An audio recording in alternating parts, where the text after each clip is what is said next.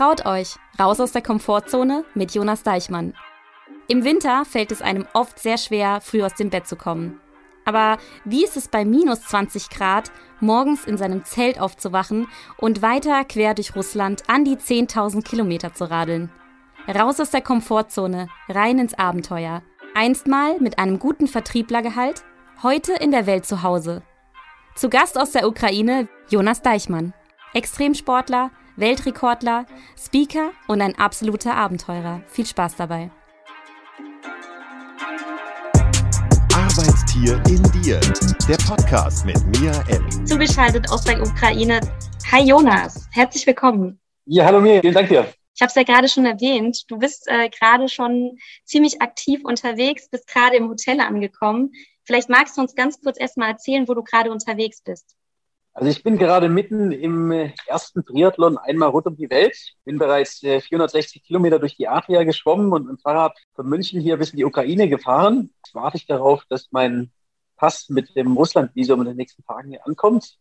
Dann geht es über die Grenze bis nach ein Fahrrad bis nach Vladivostok am Pazifik. Von dort über den Pazifik rüber in die USA. Da steht dann die Laufstrecke einmal quer durch an. Der Schlusssprint nach München, wo ich dann im Herbst wieder etwa ankomme.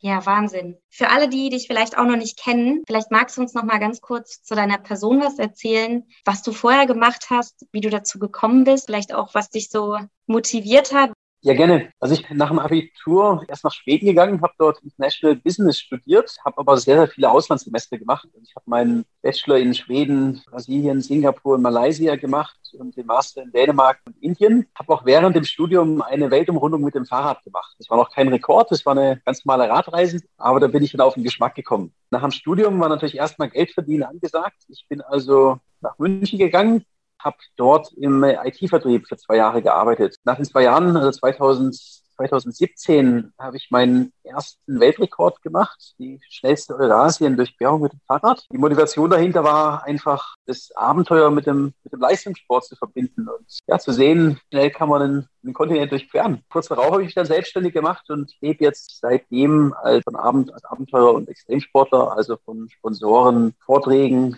Bücher schreiben, Filme, etc. Das heißt, du hast im Prinzip deine Leidenschaft halt zum Hauptberuf gemacht und ja, dir das quasi auf die Fahnen geschrieben, dass du dann im Prinzip auch dich so ein bisschen von der, ich sag mal, klassischeren Berufswelt dadurch auch so ein bisschen abgekapselt hast. Hat es lange gedauert, dieser, ich sag mal, dieser Wandel, dass du wirklich richtig davon leben konntest und ja, dir so wie ein eigenes neues System dir aufgebaut hast mit den Sponsoren. Ich meine, ich stelle mir das halt schon gar nicht so einfach vor, bis man dann alles auch vorbereitet hat, bis man auch eine gewisse Sicherheit hat. Ich weiß ja nicht. Vielleicht magst du uns ein bisschen was darüber erzählen.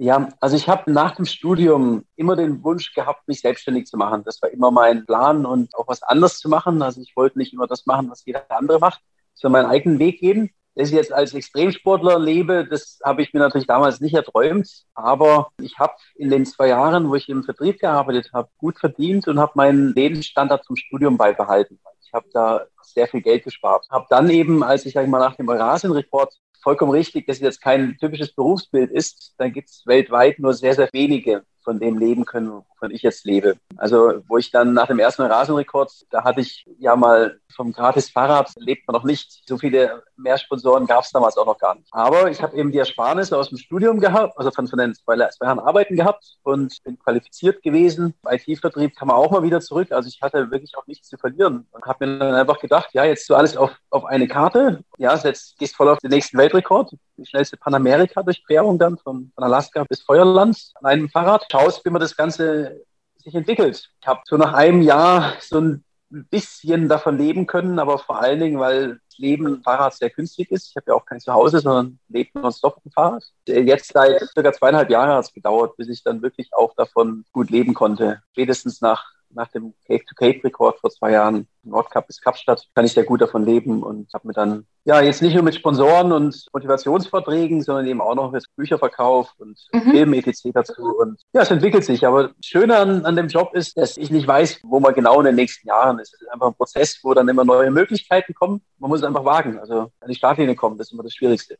Das hast du eben auch nochmal erwähnt, sich einfach zu entscheiden, wie man vorzugehen hat, wenn man zum Beispiel sich selbstständig machen möchte, ganz gleich in welchem Bereich. Bei dir ist es jetzt natürlich schon was, was Außergewöhnlicheres. Du hast nicht mal mehr ein Zuhause zum Beispiel, ja, und das ist natürlich schon nochmal was anderes. Was hat dir dabei geholfen, diese Entscheidung zu treffen? Weil ich meine, gutes Vertrieblergehalt, sichere Rücklagen, wahrscheinlich auch ein, naja gut, du hast zwar wie ein Student gelebt, aber trotzdem hast du ja im Vergleich zu jetzt immer noch einen sehr hohen Lebensstandard gehabt. Was hat dir dabei geholfen, diese Entscheidung zu treffen? Hast du das einfach, war das ein Bauchgefühl? Hat dir das einfach den richtigen Weg gezeigt? Also ich finde es sehr interessant, dass du Lebensstandard gesagt hast, weil die Definition von Lebensstandard muss jeder für sich selbst treffen. Mein Lebensstandard, wenn ich draußen auf dem Fahrrad hält, äh, irgendwo in der Wildnis bin, der ist ja viel, viel höher, als wenn ich in meinem alten Job eine schöne Wohnung in München habe und ja, einen Job macht, der zwar gut war, aber der einfach nicht meine große Leidenschaft war. Deshalb ist, ist Lebensqualität ja nicht nur, nicht nur monetär bemessen. Ich habe mir nie was gemacht aus schönen Auto und so weiter. Deshalb habe das Geld, was ich damals verdient habe, gar nicht gebraucht. Und daher fiel mir die Entscheidung, mir hat zwar jeder von meinen Freunden gemeint, sag mal, bist du verrückt? Du hast jetzt mhm. hier einen, einen gut bezahlten Job, verdienst viel Geld.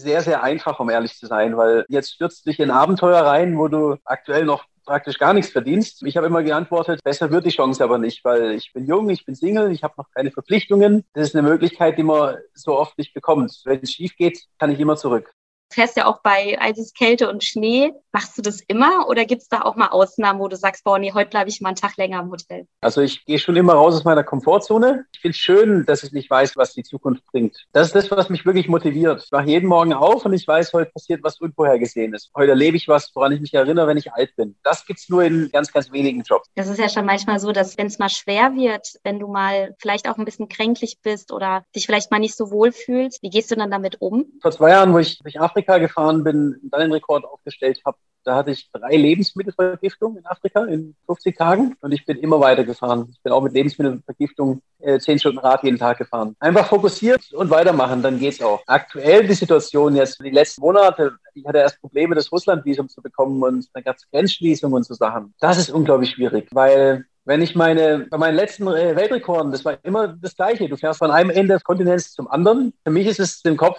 extrem simpel. Du, du schläfst genug, du isst genug und du bist jeden Tag zwölf Stunden im Sattel. Und wenn du das zwei Monate lang wiederholst, dann bist du am Ende da. Da kann eigentlich gar nicht schief gehen. Ich habe also eine, ein durchgetaktetes Leben und fokussiere mich nur auf diese eine Aufgabe. Bring deine zwölf Stunden im Sattel jeden Tag. Und jetzt mit den Grenzschließungen und Corona gibt es so viele Faktoren, auf die ich keinen Einfluss habe. Und äh, das ist für den Kopf äh, viel, viel schwieriger, als ähm, um vier Uhr morgens bei Minusgraden aufzustehen und aufs Fahrrad zu gehen.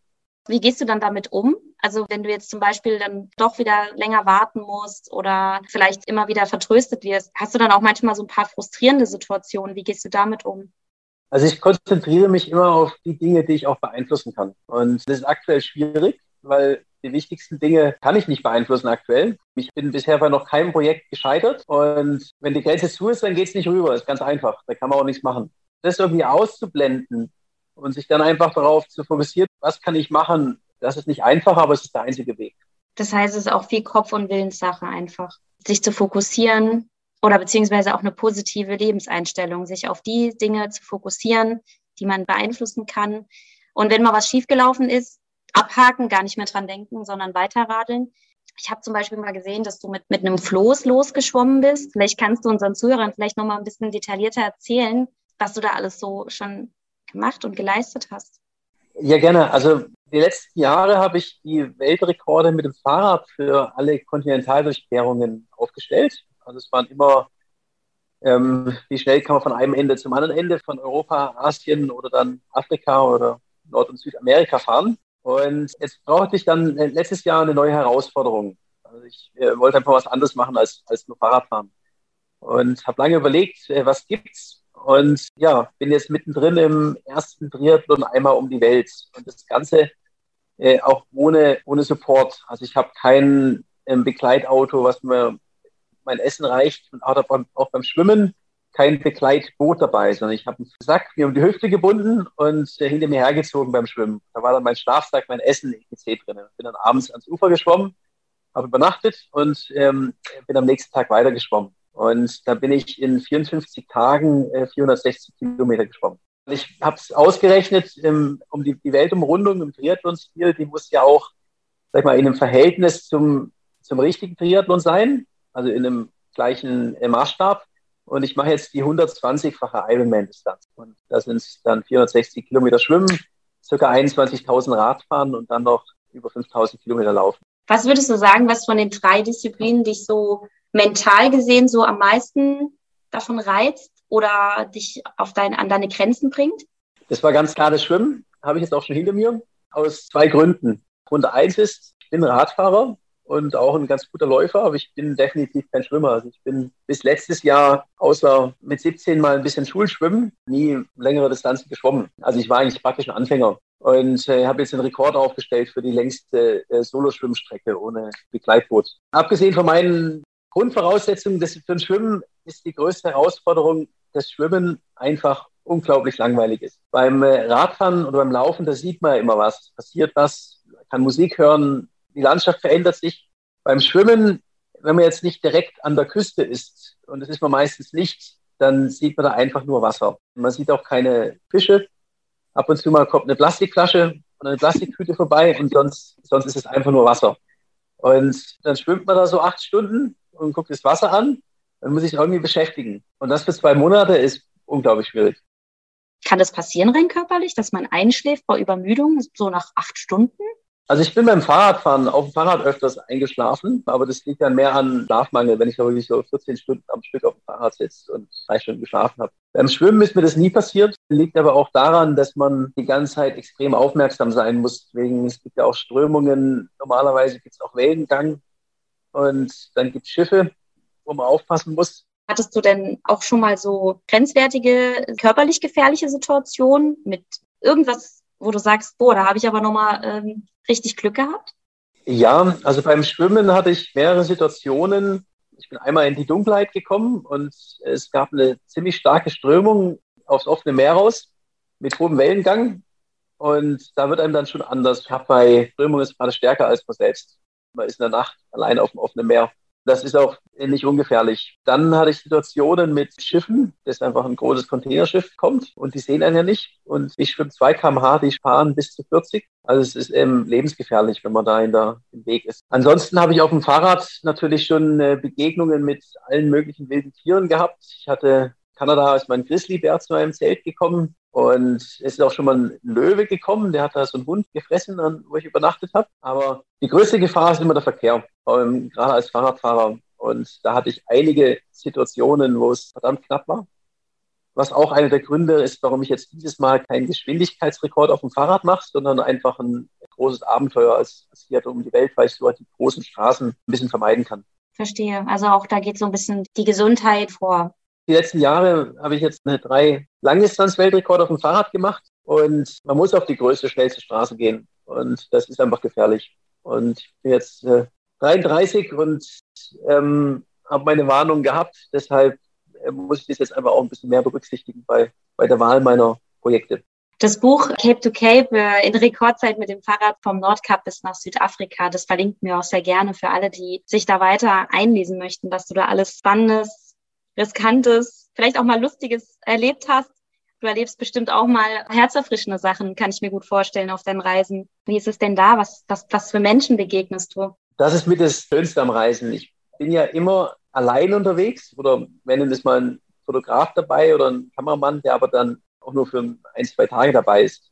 Und wenn man allein auf dem Fahrrad kommt, dann und für mich die, die besten Erinnerungen sind, sind aus Afrika, weil die Leute einfach also man muss ein, ein Ziel haben, was man mit absoluter Hartnäckigkeit verfolgt. Also was einem persönlich unglaublich wichtig ist. Und man muss positiv sein. Also man muss fest daran glauben, dass man das Ganze, Ganze kann und, äh, und erfolgreich sein wird.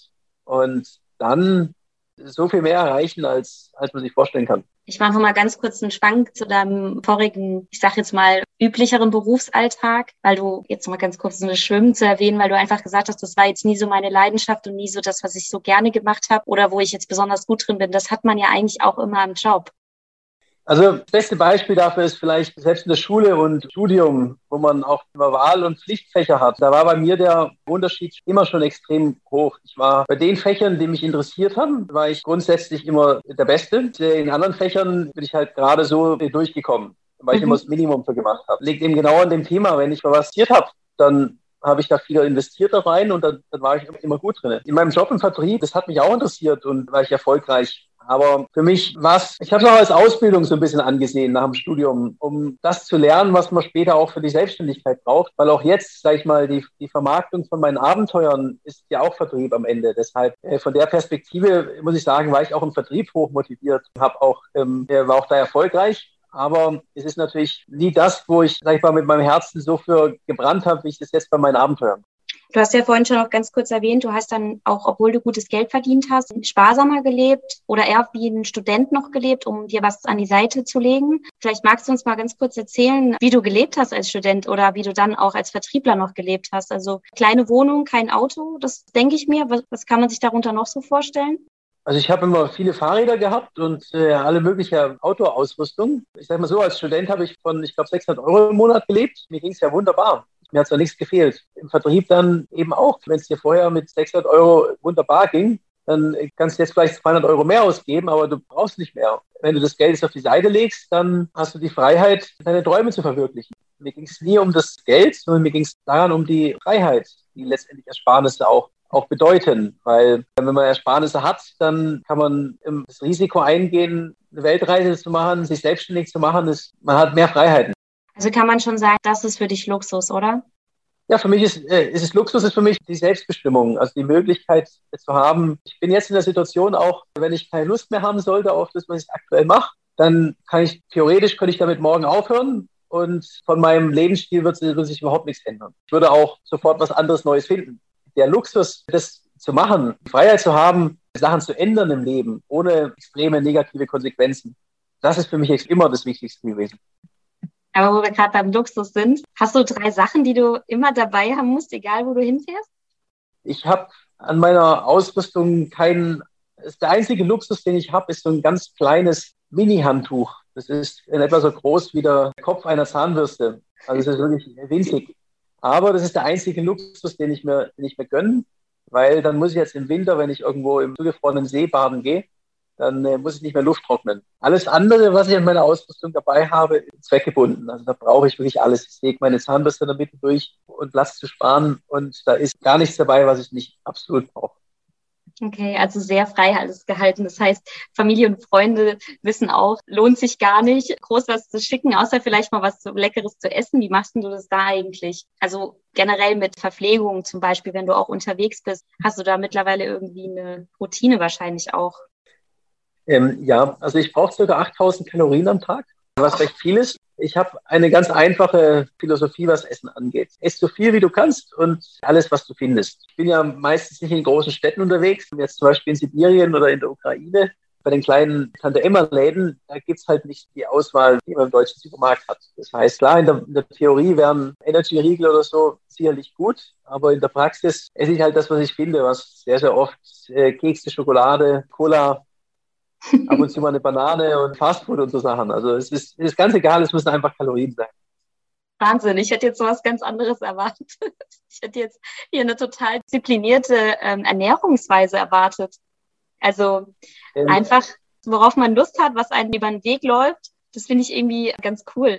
Das hat jetzt nichts mit keiner Disziplin zu tun, sondern es ist ganz einfach, ich finde die Sachen ja nicht. Also vor zwei Jahren bin ich durch Afrika gefahren. In Afrika musst du einfach das essen, was du findest. Es gibt keine Auswahl. Du kannst wählen zwischen einem Schokoriegel mit, mit Schokoladenüberzug und einem ohne, einfach nur eine Nussriegel oder so, wenn du Glück hast. So viel Auswahl gibt es da einfach nicht. Das Wichtigste ist einfach, die Kalorien zu bekommen. Wenn ich die nicht bekomme, dann ist es langfristig natürlich nicht durchzuhalten. Ja, Mensch, ähm, Jonas, bei dir geht's ja jetzt dann bald weiter, wenn du deinen Pass endlich erhalten hast. Vielleicht kannst du uns ein bisschen was verraten schon, was so deine nächsten Reiseziele sind. Ja, also ich bin mittendrin im Triathlon um die Welt, habe die Schwimmstrecke ja bereits komplett hinter mir. Heißt, ich bin jetzt mitten in der Fahrradstrecke und hier von der Ukraine geht's jetzt an den Pazifik, also einmal quer durch Russland bis nach Vladivostok. Das sind ca. 9800 Kilometer. In Vladivostok geht's dann auf ein Boot, per Boot über den Pazifik in die USA. Da stehen die Laufstrecke an, ich glaube über 5000 Kilometer, einmal quer rüber nach New York und dort per Segelboot über den Atlantik nach Portugal und da sind dann die letzten 3000 Kilometer auf dem Fahrrad zurück nach München. Vom Zeitplan erwarte ich etwa, dass ich im Herbst, so Oktober, November wieder zurück bin. Wo warst du davor eigentlich? Also wo, wie hast du bisher deine Corona-Zeit verbracht? Vielleicht auch nochmal für alle Zuhörer, die dich ja vielleicht auch so ein bisschen auf Instagram äh, verfolgen, die wissen vielleicht schon ein bisschen mehr, aber für alle, die dich jetzt auch neu kennenlernen, wie hast du deine Corona-Zeit so weit verbracht, so letztes Jahr? Also ich hatte den Plan für den Triathlon um die Welt vor Corona gemacht. Ich war dann gerade im als Corona ausbrach auf Gran Canaria beim Trailrunning, bin dann, dann entschieden, aus Spanien rauszugehen, weil es einfach ein strikter Lockdown war und bin dann zu meinem Vater in die Schweiz im Frühjahr. Ich habe dort dann im Frühjahr einfach äh, schön trainiert, mich vorbereitet, viel in den Alpen gewesen. Im Sommer habe ich dann als Vorbereitung für den Triathlon um die Welt den ersten Triathlon rund um Deutschland gemacht. Da bin ich dann, also eine 16-fache Ironman-Distanz, bin ich den Landesgrenzen Deutschlands gefolgt. Also der Länge nach durch den Bodensee geschwommen, zweieinhalbtausend Kilometer im Uhrzeigersinn geradelt und dann vom Bayerischen Wald zurück an Bodensee nochmal gelaufen, nochmal 600 Kilometer. War für mich so ein Materialtest und Vorbereitung. Ja, danach ging es ja auch dann schon, schon fast los mit dem Triathlon um die Welt. Finde ich gerade gerade sehr amüsant, äh, dass es für dich ein Materialtest oder Qualitätsabnahme war, was für andere Leute schon ein jahrelanges Training bedeutet, dass sie so etwas äh, selber auch ableisten. Würdest du denn sagen, dass jede oder jeden Menschen, egal was er für einen Beruf ausübt oder vielleicht auch krankheitsbedingt vielleicht auch viele Sachen hat, vielleicht auch psychische Erkrankungen hat, würdest du sagen, dass genau solche Triathlon, Biathlon, Marathon, wie auch immer, dass genau solche Sportarten jeden ans Herz legen kannst, so dass Menschen sowas auf jeden Fall viel, viel mehr verfolgen sollten, auch wenn sie vielleicht gar nicht so sportlich sind? Auf jeden Fall. Also es, es muss natürlich Spaß machen. Das ist immer die, die absolute Grundvoraussetzung, um überall erfolgreich zu sein. Spaß haben im Extremsport, die meisten Leute erschrecken immer vor Distanzen. Wenn man denkt, 500 Kilometer Fahrrad fahren zum Beispiel, denken viele Leute, oh, das kann ich nicht. Oder 300 Kilometer an einem Tag Fahrrad fahren zum Beispiel, kann ich nicht. Die Realität ist, praktisch jeder kann 300 Kilometer an einem Tag Fahrrad fahren oder einen Marathon laufen. Man muss es einfach nur wollen und daran glauben und die großen Ziele in kleine herunterzubrechen. Und dann ist es alles gar nicht so schwer. Es wird einem persönlich, nicht nur im Sport, sondern bei allem anderen auch extrem helfen. Man hat einen Ausgleich. Ja, man wächst an seinen Herausforderungen. Der allergrößte Tipp, wenn man was, was hat, was man unbedingt erreichen will, ist es, große Ziele in kleine herunterzubrechen. Beispiel, ich laufe jetzt meist 100 Kilometer Lauf. Dann laufe ich keine 100 Kilometer, sondern ich laufe 100 mal einen Kilometer in meinem Kopf. Mhm. Und beim Fahrradfahren, da fahre ich immer bis zum nächsten Anstieg oder bis zur nächsten Tankstelle. Da gibt es dann Schokoriegel, belohne mich mit etwas und dann geht es mir wieder besser. Äh, das ist das große Geheimnis im Sport. Und darüber hinaus auch, große Ziele in kleine herunterzubrechen, damit man das Ziel sieht. Man muss das Ziel vor Augen haben. Ja, das finde ich einen interessanten Ansatz. 100 mal ein Kilometer statt die vollen 100 Kilometer sich nur vor Augen zu führen, weil dann, ja, dann gibt man meistens schneller auf, als man möchte oder sollte.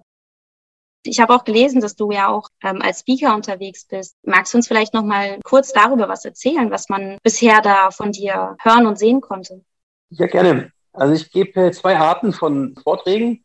Das eine sind äh, klassische Abenteuer, Abenteuervorträge, wo ich die Geschichte vom, von Cape to Cape jetzt, also meinem Weltrekord durch Afrika oder jetzt dann, wenn ich zurückkomme, von meinem Triathlon um die Welt erzähle, als Multivisionsvortrag.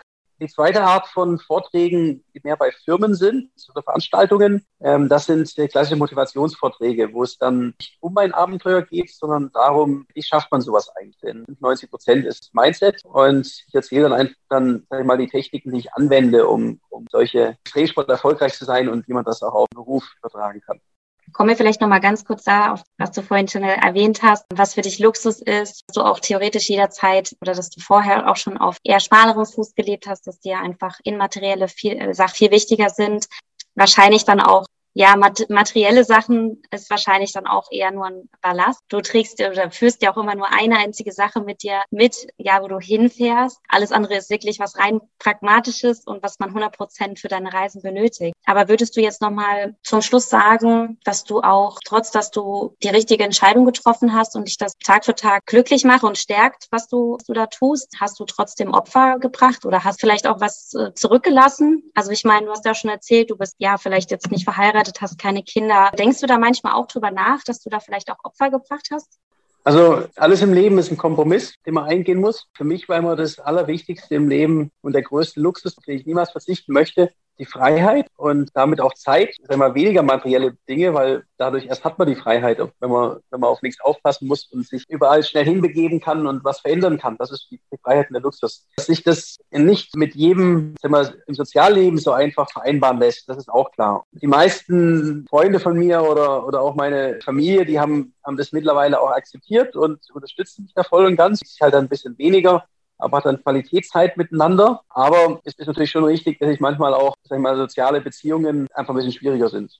das sind ja auch immaterielle Dinge natürlich, die man vielleicht auch manchmal auch dran denkt, wenn vielleicht mal ein Tag nicht so gut lief. Aber ich bin da guter Dinge, dass, äh, dass das mit deinem Pass jetzt auch bald weitergeht. Und kommen denn manchmal Freunde und Familie zu dir an deinen Ort, wo du bist und fahren mal ein paar Kilometer mit? Ja, ich mache grundsätzlich schon mit meinem, mit meinem Bruder gemeinsam, mache ich auch ab und zu kleinere Abenteuer. Mein Vater hat mich beim Schwimmen besucht, ich, möchte auch gerne mit über den Atlantik segeln und Freunden genauso. Also ich bekomme schon ab und zu mal auch, jetzt nicht in Sibirien, aber in Europa Besuch von Freunden und Familien. Das macht natürlich besonders Spaß. Dürfen wir denn irgendwann mal wieder einen Vortrag von dir irgendwo sehen oder hören? Also hast du da äh, Projekte geplant? Ja, für alle, die es jetzt vielleicht auch zu deiner Person mehr interessiert und dir nicht jetzt nur auf Instagram folgen, sondern ähm, vielleicht auch noch dich irgendwo als Speaker erleben dürfen? Auf jeden Fall. Also sobald ich von dem Triathlon um die Welt zurück bin, also Ende des Oktober, November diesen Jahres, geht es dann direkt im Anschluss eine Vortragsserie in Deutschland, Schweiz oder Österreich. Dazu auch kommt der Film dann in die Kinos. Also ich bin dann erstmal ein paar Monate auch in, in Deutschland unterwegs, ja, und halte Vorträge. Ja, cool. Kannst du uns vielleicht noch mal ganz kurz, soweit du schon was erzählen darfst, einen kleinen Teaser für deinen Film geben? Ja klar, also der Film, der wird die zum einen natürlich die Geschichte von Bildern etc., von dem, dem Triathlon um die Welt erzählen, aber er wird ein bisschen tiefer gehen. Also da geht es auch, gibt auch Einblicke in, in meine Kindheit, wie bin ich auf die Idee gekommen, also was hat mich dazu gebracht, irgendwann mal einen Triathlon um die Welt zu machen. Die Filmcrew kommt mich immer wieder mal streckenweise besuchen, um dann vor Ort zu filmen. Ich bin auch überzeugt, es wird ein, ein richtig, richtig guter Film. Wir bringen den dann Ende des Jahres oder Anfang nächsten Jahres in die Kinos. Ja, sehr cool. Sogar in die Kinos. Da, da freue ich mich aber. Hoffentlich bis dahin sind alle Kinos wieder geöffnet. Aber ich denke schon, ich bin da guter Dinge. Ich hoffe doch sehr, dass das Wetter jetzt auch langsam mal Richtung Frühling geht, dass es für dich auch angenehmer wird zum Fahren. Ja, hat mich auf jeden Fall sehr gefreut, mal diesen Einblick eines Extremsportlers zu gewinnen, mit, der, mit dem ganzen Hintergrund, mit deinem Vertriebsleben vorher und mir auf jeden Fall viel Spaß gemacht. Ich wünsche dir alles Gute für deine Reise und hat mich sehr gefreut. Tschüss. Tschüss. Arbeitstier in dir. Der Podcast mit Mia M.